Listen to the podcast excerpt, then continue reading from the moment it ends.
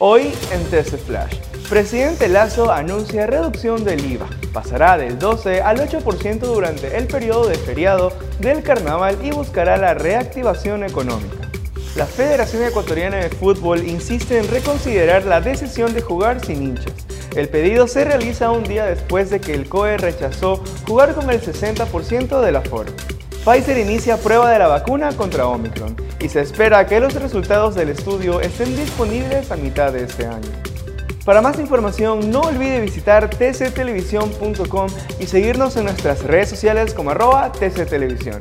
Soy Andrés Álvarez y esto fue TC Flash. TC Podcast, entretenimiento e información, un producto original de TC Televisión.